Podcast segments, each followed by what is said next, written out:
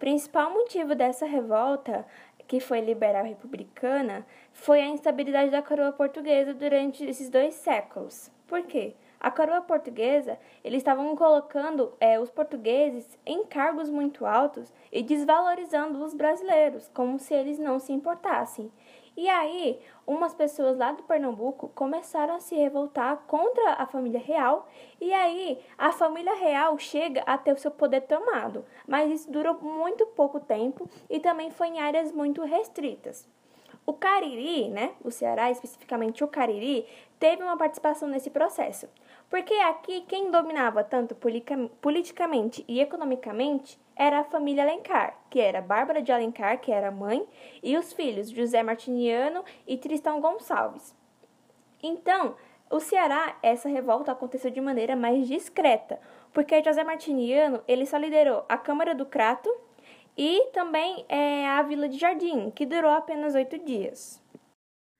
Bem, e as causas que fizeram é a Revolução do Ceará acontecer foram os mesmos dos, dos, dos outros estados, que no caso era Rio Grande do Norte, a Paraíba e, além disso, o Pernambuco. É, nessa época, o Ceará estava passando por uma forte crise econômica no Nordeste, que foi provocada pela seca dos anos de 1816 e 17. Por conta da seca, estava muito difícil é, a exportação e a produção de algodão e açúcar. E outra coisa que despertou, é, vamos dizer assim, que revolta no, no, no pessoal daqui do Ceará, é porque os portugueses tinham os melhores cargos, eles simplesmente eram mais privilegiados por serem, por fazerem parte da coroa.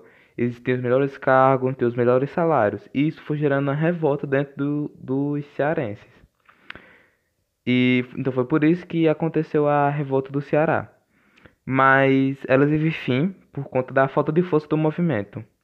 Porque a família Alencar, que liderava esse movimento, ela, o poder dela era restrito apenas no Cariri. Então ela não podia é, conseguir força de outros estados. Por isso que é, o movimento ficou sem força.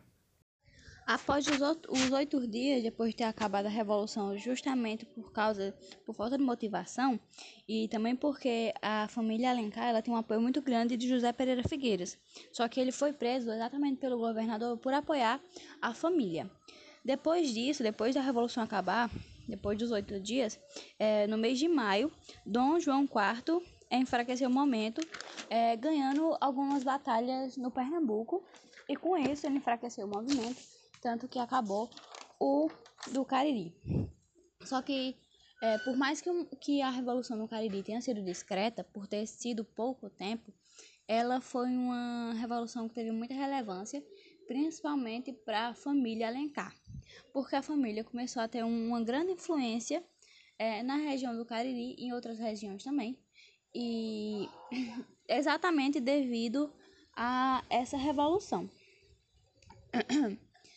É, depois disso, depois, depois da Revolução ter acabado, a família Alencar é presa exatamente por, por ter feito essa revolução contra a coroa portuguesa.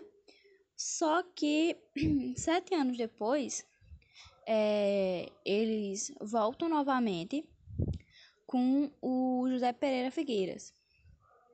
Aí eles voltam juntos e é, a Bárbara Alencar consegue o perdão da família, só que depois que ela sai da, da prisão, ela vai para a Conferência do Equador junto com José Pereira Figueiras e com os dois filhos, que é José Martiniano e Tristão.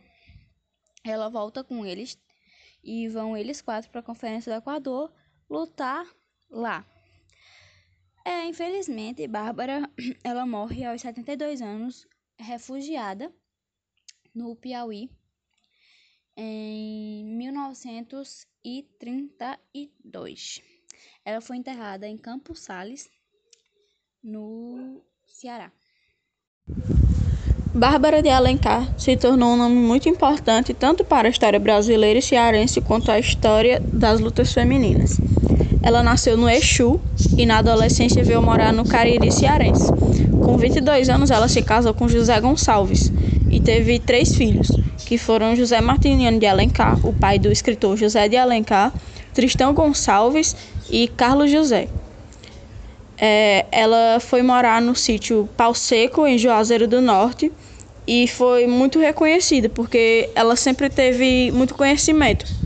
Mesmo ela tendo crescido numa sociedade muito católica e conservadora, em que a mulher tinha o papel apenas de cuidar da casa e dos filhos, ela era uma empresária, ela tinha vários conhecimentos, principalmente na botânica, e ela era quem cuidava do, da sua família, da, das relações da sua família é, ela também mostrou ter uma mente muito à frente do seu tempo, porque ela foi a única mulher a participar de um movimento revolucionário, que foi a Revolta do Cariri, que foi uma ramificação da Guerra do Pernambuco.